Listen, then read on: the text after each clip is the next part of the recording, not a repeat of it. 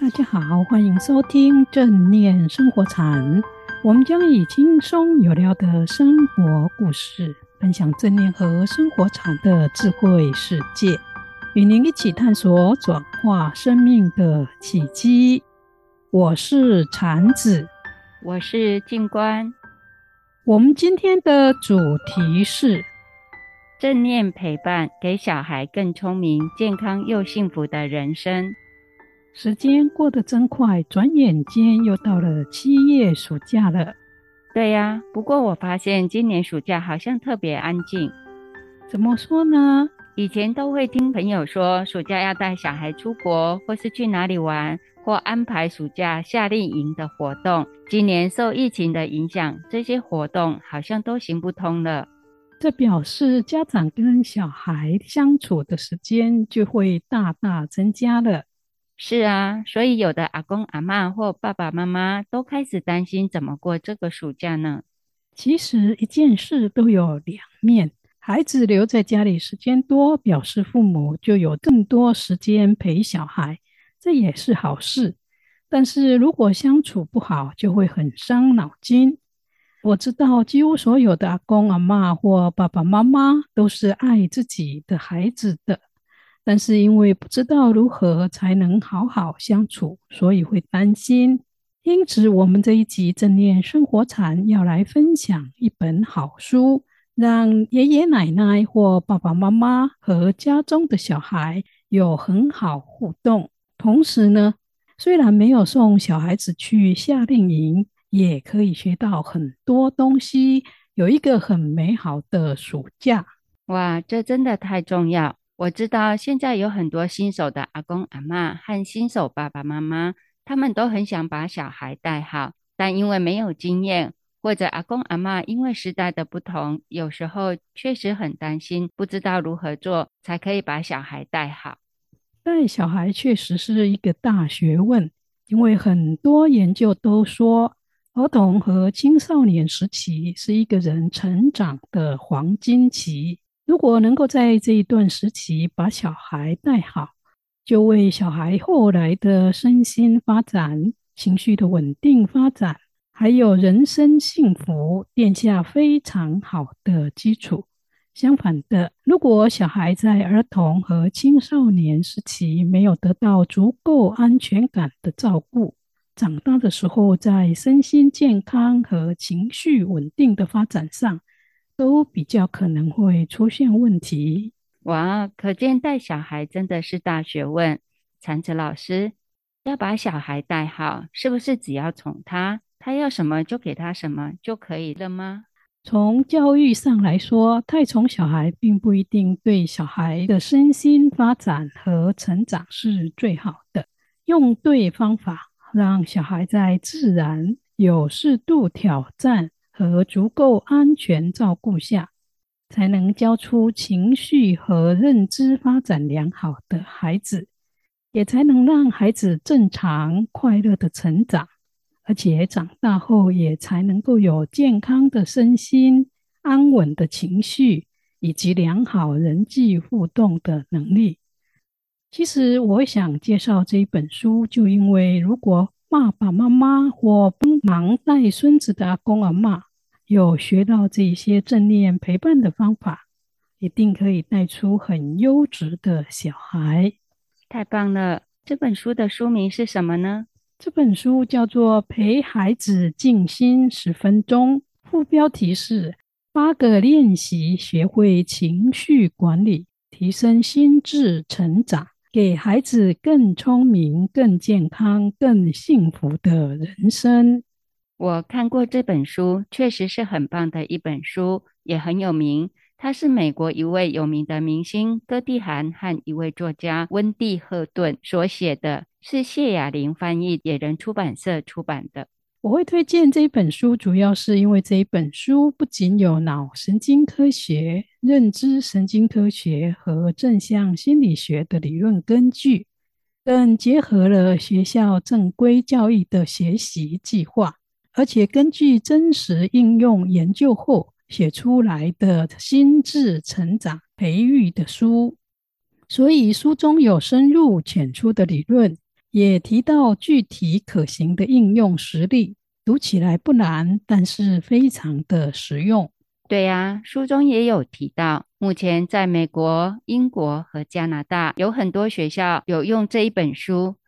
禅子老师，您提到书中有理论，也有具体可行的方法，可否举例跟我们说明一下呢？好啊，就理论而言，这本书的第二章和第三章特别介绍了大脑的力量和身心健康发展的关系。比如第二章“神奇的大脑”。介绍大脑与孩子的情绪、注意力、学习力、压力管理都有关系，以及在我们教育小孩时，要重视情商 EQ 的发展。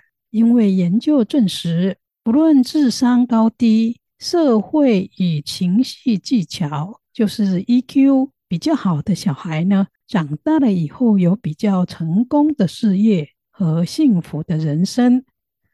所以，不要忽略小时候就要教导孩子培养一些优良的品格，比如爱、勇气、同情心、责任感、礼貌、自我认识、自我调节、工作道德和团队精神等。那第三章介绍大脑哪些内容呢？第三章说明大脑的运作。内容介绍了人的左脑是偏向逻辑的理性思考，而右脑则偏向直觉和情绪的思考。作者要大家观察一下自己的小孩是偏向哪一种思考。如果父母或家长在带小孩子的时候，能够多观察一下自己孩子思考的倾向，就不会让自己和小孩都硬要去做孩子不擅长的事。结果弄得孩子和自己都活得很痛苦。另外，这章也说明，出生到六岁时是孩子大脑成长的关键期。这段期间的父母或带小孩子的角色非常重要，不论是正面或负面的经验，对孩子的大脑都会造成很深远的影响。因此，爸妈或爷爷奶奶如果在带小孩子的时候，常常展现平静快乐的一面，就有助于孩子创造出平静快乐和 EQ 情绪、智商高的小孩。反之，如果在带小孩子的时候，我们常常展现出焦虑、暴怒或争强好斗的行为，孩子可能就会复制这些负面的行为。真没想到。影响这么大，这些好像常被父母和阿公阿嬷忽略了呢。对呀，但是这个是有科学研究证明的。书中提到，孩子不仅会模仿父母或带他长大的人的言行举止，也会希望得到父母或带他的人的爱和关注。这种关系称为依附关系。有安全感的依附关系会为孩子的生理。智能和情绪健康带来正面的影响。研究发现，成长的时候安全依附感高的小孩呢，在青少年时比较有同理心，也比较不会有伤害或破坏性的行为。长大以后也会有健全的自尊心、良好的人际和社交互动关系等。青春期小孩行为最让父母和爷爷奶奶受不了了。书中有提到，为什么会这样呢？书中提到，青春期的孩子大脑在生理上还未发展成熟，所以容易受到荷尔蒙波动的影响，因此会有纷乱和混杂的情绪和行为。他们可能看起来很狂傲、不满，也觉得跟父母在一起很不好意思。但是他们还是需要父母或家长陪伴他们，而且对于这一些陪伴感到很安心。另外，书中还提到，青少年时期大脑内部还会发生一种奇妙的现象，就像我们修剪玫瑰的枝叶一样，大脑也会修改用不到的老旧连结。也就因此，青春期的孩子情绪会忽高忽低。前一分钟很快乐，接下来就闹情绪，陷入悲伤中。如果父母或爷爷奶奶不了解青春期小孩子的行为，可能会感到生气、沮丧。如果照顾小孩子的家人可以学好这本书中所说的方法，就可以在青春期孩子出现混乱行为时，帮助他们，也帮助自己度过这些难关跟挑战。另外，书中还提到，发育中的小孩缺乏足够的思考和判断能力，加上他们天不怕地不怕，又有荷尔蒙的狂飙和不断进行修剪的神经炎，导致他们非常容易受到外界或好或坏的各种影响。这包括了过度接触科技产品。根据纽约大学神经学家利拉达瓦奇的实验发现，过度受到 3C 产品刺激的大脑，会严重影响大脑认知的功能，特别是记忆力的整合。所以，作者建议家长在假日或休息时，尽可能关掉电脑，带着小孩到户外看白云或探索庭院中的动植物。这一些活动呢，都会激发孩子的创造力和想象力，并且提升幸福感。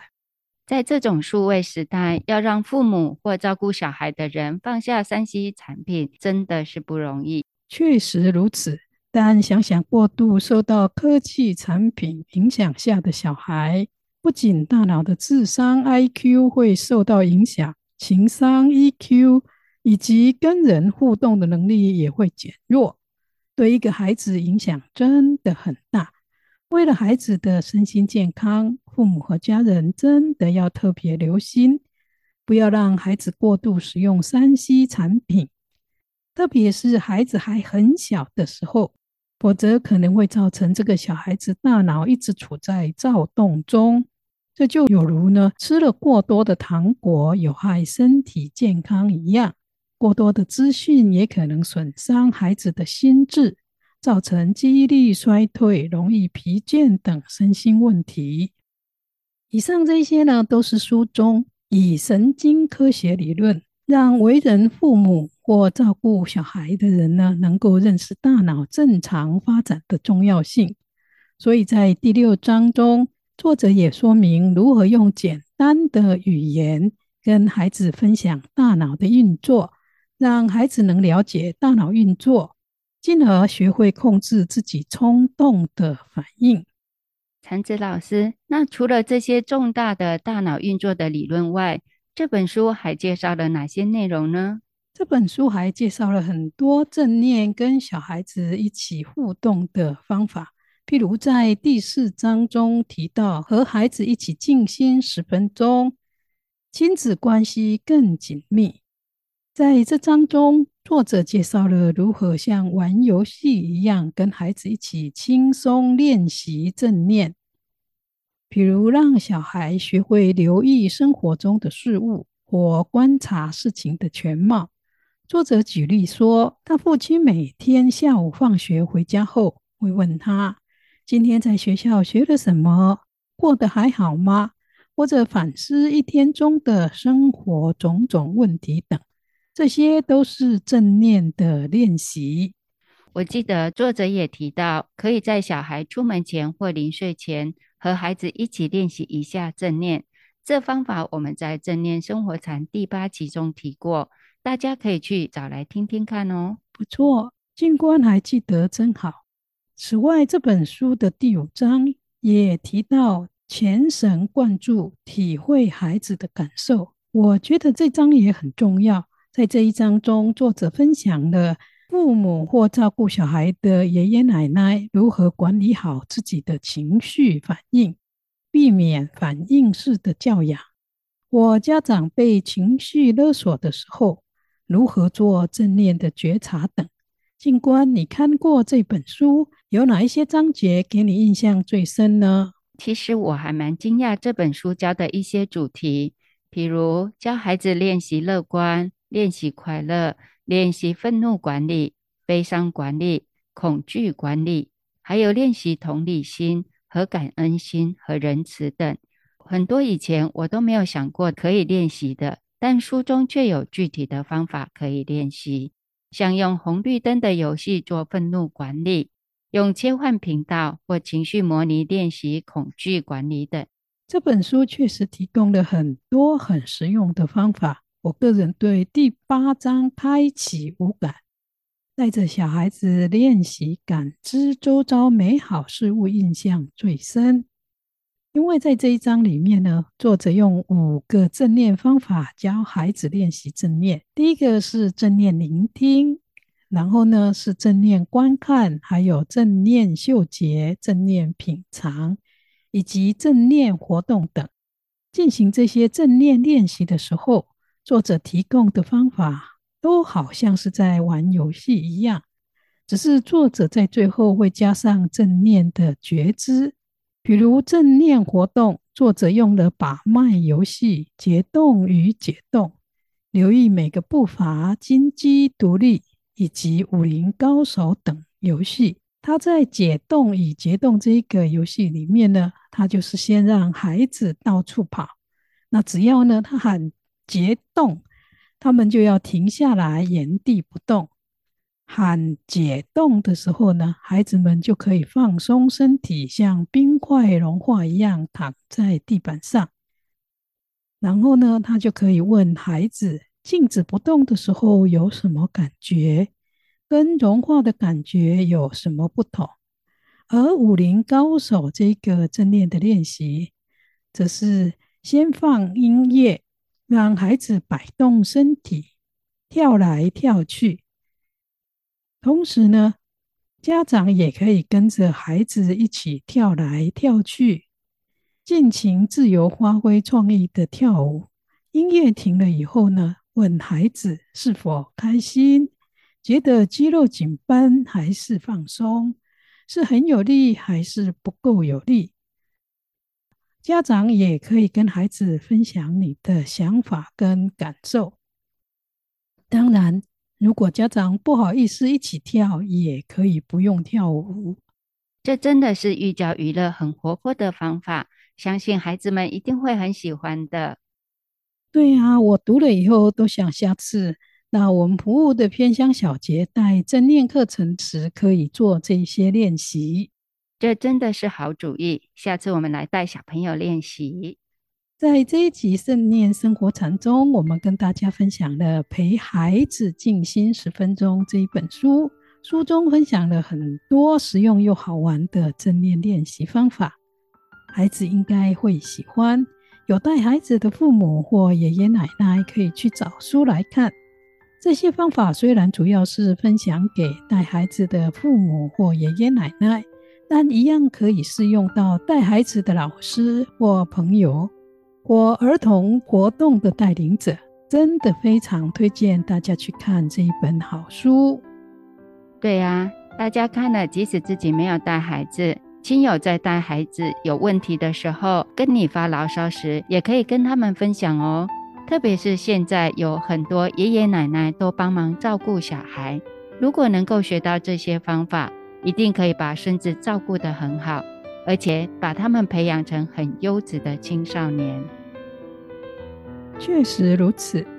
节目已经接近尾声，祝福大家能够用正念的方法与家人和孩子相处，让家中充满正念的能量，也让孩子能够在身心健康中平安快乐，而且有智慧的成长。进而呢，全家都能够活得快乐又幸福。喜欢我们节目的朋友，别忘了订阅、分享和按赞哦。最后，祝福大家正念日日增，烦恼日日少。下周见，下周见。